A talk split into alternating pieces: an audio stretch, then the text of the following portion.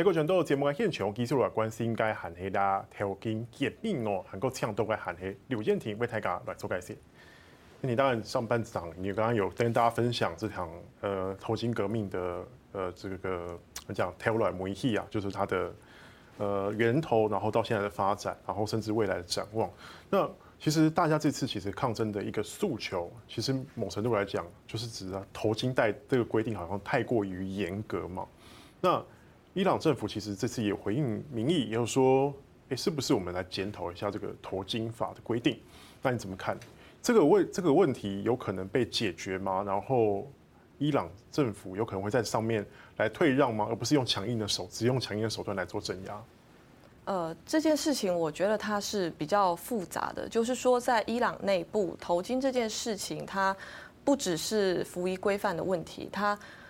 很大程度上它也是说我们革命遗产，我们要不要去遵守的问题。要有强调就是文化维维护那个伊斯兰的文化。对，就是说，其实呃，如果在一九七九年之前的话，因为那个时候巴列维国王他是走一个比较世俗的路线，所以他是强制妇女是不可以戴头巾。那其实他这个做法，他就是一定会引起很多的保守派的不满。那保守派一定也包括女性。那我觉得这当然是很复杂的问题，就是说，其实外界如果看伊斯兰国家，会认为他们很多女性呃应该要被拯救。就他们不想包头巾，可是就是说，就我实际在伊斯兰国家生活的经验的话，他们也是有很大一部分妇女，她觉得你不让我包头巾，你就是侵犯我的人权。那她就是觉得说我一定要在有头巾的状态，我才会比较自在的出去外面跟人家互动。这样，那当然可能从外界的角度会去说，哎，你们被洗脑了。但是就是说，呃，他们确实就是有人会这么想，而且这种人还不是少数，就他是有一定的比例这样。那所以就是基本上巴列维那个时候禁止女性戴头巾这件事情，就导致说后来呃整个革命就是一九七七、一九七八开始燃烧之后呢，很多的女性就自己把呃头巾戴上。那他们戴头巾的目的其实就是要去表示说我们反巴列维政权，那我们是支持。就是另外一条路线，这样。那可是就是说，我们去看那个时候的整个革命本身，它又不是一场全然的伊斯兰革命。就是说，它一开始爆发的时候，它是确实是有宗教的力量。可是就是说，它还有包括说像左翼。那左翼主要的诉求是说，呃，因为伊朗那个时候已经开始走石油经济路线，那他们主要的诉求是。呃，石油经济导致了我们社会严重的不平等。那他们是诉求是说，希望可以呃做一些财富的重新分配。那另外还有像这个呃民族主义者，他们就是批评说巴列维是这个美国的狗啊这样子。那所以其实那一场那一年的那种呃把巴列维赶走的这个情绪，不是只有在呃。宗教保守社群里面，基本上是全伊朗各个不同的集团都对巴列维有一定程度的不满。那在呃一九七九年一月，整个就是说政权就垮台，那国王流亡之后呢，那是在二月，这个何梅尼他才从法国的巴黎就是回到伊朗这样。那一开始其实外界都很关心说你会在伊朗扮演什么角色，那何梅尼都说。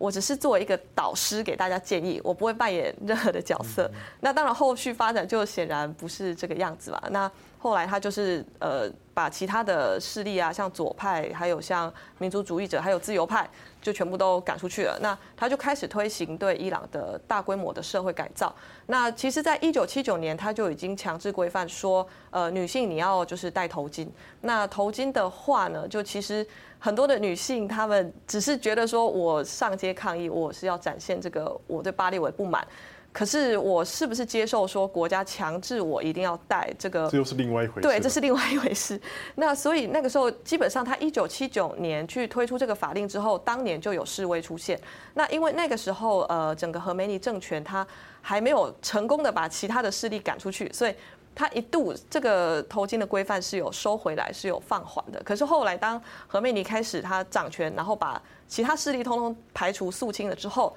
那已经没有人可以阻止他了。所以呢，在呃一开始他只规范公务员女性啊，那后来就是在一九八零年开始之后，基本上就是呃伊朗的女性只要你超过一定的岁数，你就是要戴头巾。那在一九八三年呢，他又呃公布了这个的相关的惩罚，例如说判七十四下鞭刑这样。那从那个时候开始，基本上就有呃呃伊斯兰革命委员会会去抓这个东西，就是说头巾没有戴好啊，那有一些惩罚。那但是就是说呃，何美女死掉，呃，对不起，何美女过世之后呢，呃。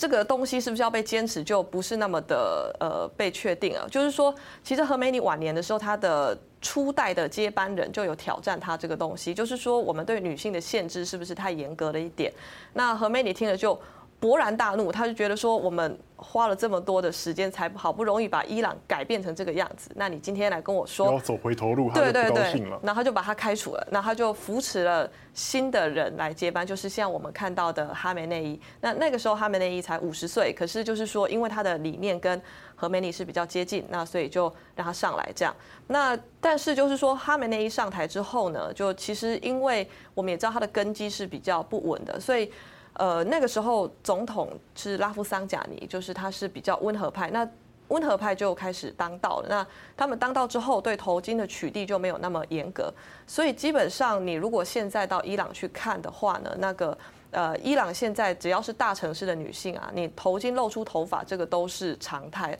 就是不管是呃额头前面的头发，还是我还看过有的人是直接整个发尾全部露出来的，就他只是把一块布就绑在头上这样子。那但是就是说，呃，这个就是很模糊，是说看你有没有被道德警察遇到。或者说你有没有被道德警察取缔？那基本上伊朗他们还有一个 APP，就是他们会去显示说道德警察站在哪里。所以年轻人如果就是会避免啊，就是说如果他觉得他头巾可能会被取缔，他就会绕过不走这样。那或是说他就是直接就是经过的时候把头巾再稍微拉好一点这样。那呃就是对于说会不会检讨这个东西，其实呃我们可以看到有呃伊朗的官员在。应该是前一两个礼拜出来说，呃，可能要修改一下这个检检讨这个头巾法是不是还要继续使用？可是就是说呢，这个呃，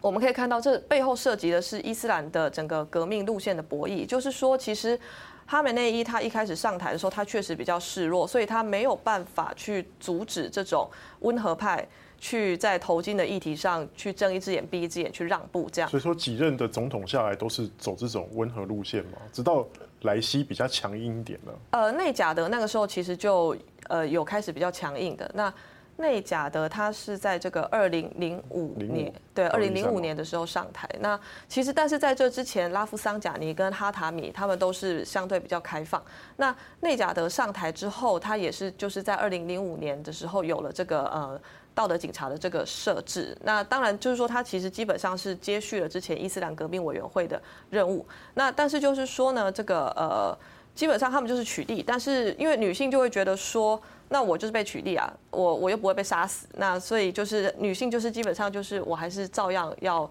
包的松松的，就是。所以我没看到几次的女性有在街上刻意的把这个头巾拿下来做抗争嘛，对不对？对。但是，但是这是另外一件事哦，就是说，如果你在街上，你刻意把头巾拿下来抗争，你基本上一定会被拘留，而且你在现场可能就会被毒打。就是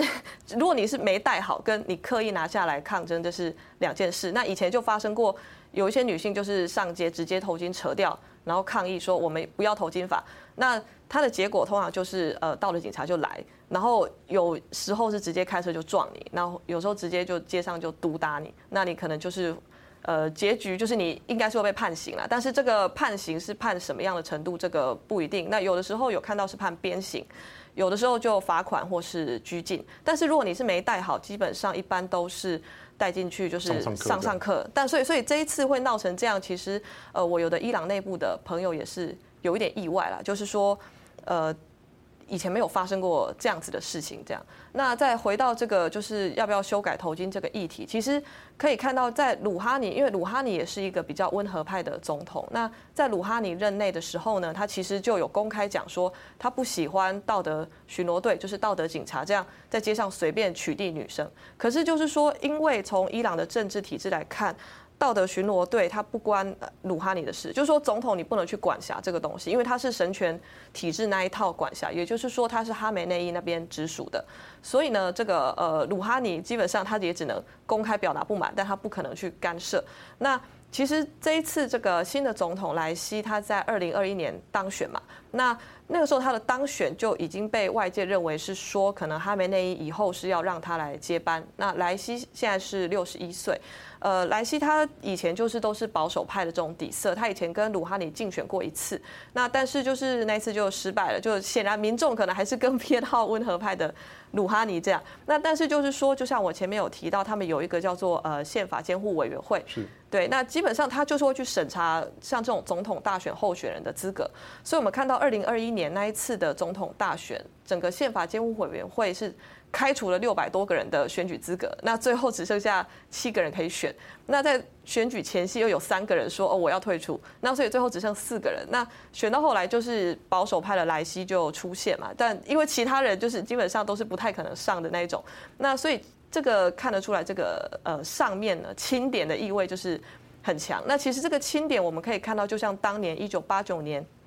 呃何梅尼他。去清点哈梅内伊要接班是有点像的，就是说他一定要找一个人，他确定以后他是会去忠诚的去执行整个伊斯兰革命的这个路线，而不是说像温和派或像世俗的路线退让。那所以莱西那个时候他上任之后，他确实就开始在头巾的执法上有比较强烈，就包括说呢，他呃公布了法令哦，就是他就以前没有这些命令啦，就是他就公布说，哎，那如果有女性的公务员啊，你头巾没有戴好，然后。你或是把没有戴头巾的照片上传到你的社交媒体账户的话，那你可能会被开除。这样，那后来又是说，哎，那如果全国的女性，就她就像当年从公务员那扩张到全国，后来又变成说，哎，全国的女性，你如果有呃上传你没有戴头巾的照片在你的社交媒体平台的话，那你可能会被排除在某一些社会福利的制度外面一年。那可能就是说说类似像健保还是什么。当然，当然他没有明说，但是就是这是一个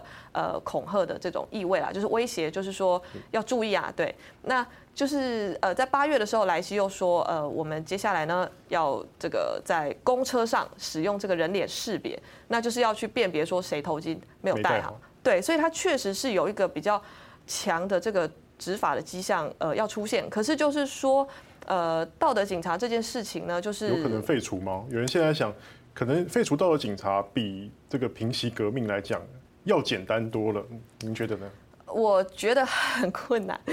就是呃，就像头巾这个问题一样，就道德警察它也涉及了整个体制的这个路线的问题哦。那因为他从来没有被废除过啊，就是他前面是伊斯兰革命委员会嘛，那他只是后来换了一块牌子叫做指导巡逻那。他其实还是跟以前的这种任务是一样。那当然就是说，这一次其实呃，那个官员前几个礼拜出来说，可能要废除道德警察的时候，那个时候被误解吧？对对，从后来的发展来看，应该是被误解。就那个时候，主要应该是法新社还是其他西方媒体，他们听到这句话，因为那个人他是说，呃，这个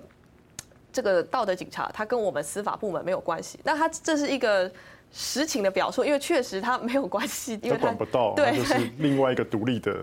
太太上机构了。呃，对，所以呢，就是说他是这样讲。那后来他又说，其实他们现在。没有在活动，但是他这个是很模糊的表述，所以他被一些西方媒体解读说是废除了，然后呢，这个又被我们就是